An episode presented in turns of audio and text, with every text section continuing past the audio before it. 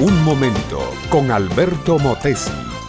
Una respuesta práctica a tus interrogantes sobre tu vida y los problemas del mundo moderno.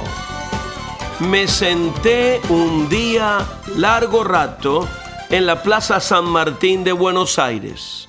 Era un día claro de octubre y la primavera estallaba en los pimpollos de rosas y en los arrullos de las palomas. Una brisa fresca venía del río de la Plata y algunas nubes algodonosas paseaban tranquilas en el cielo fresco y lavado. Estuve contemplando el magnífico monumento a San Martín, el libertador de Argentina, Chile y Perú. Y al contemplar el monumento, por asociación de ideas, vinieron a mí los versos de Belisario Roldán, ese poema dedicado al héroe de los Andes y que empieza con las palabras, Padre nuestro que estás en el bronce.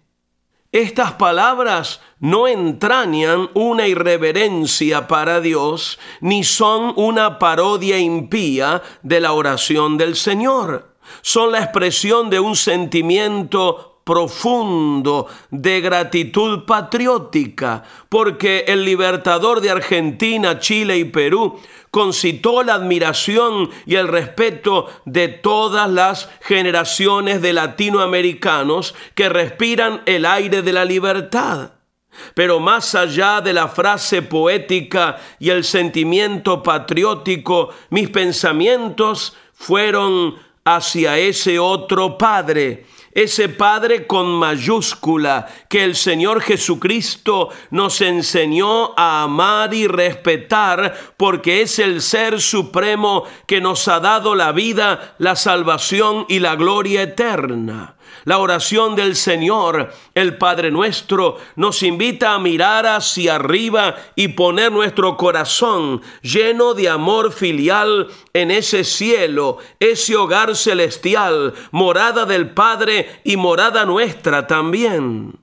Dios es nuestro Padre, amable oyente, porque nos ha creado con su aliento vital y es nuestro Padre porque nos ha regenerado por medio de Jesucristo y su Espíritu Santo cuando nos vimos muertos en delitos y pecados.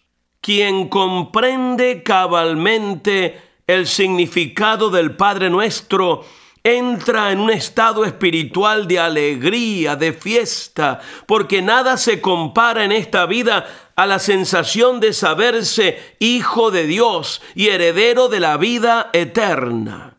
No cualquiera, mi amiga, mi amigo, es hijo de Dios. Pongamos esto bien en claro alcanzan esta bendita condición solamente aquellos que renunciando al mundo, al pecado y a la carne, aceptan a Jesucristo como Salvador.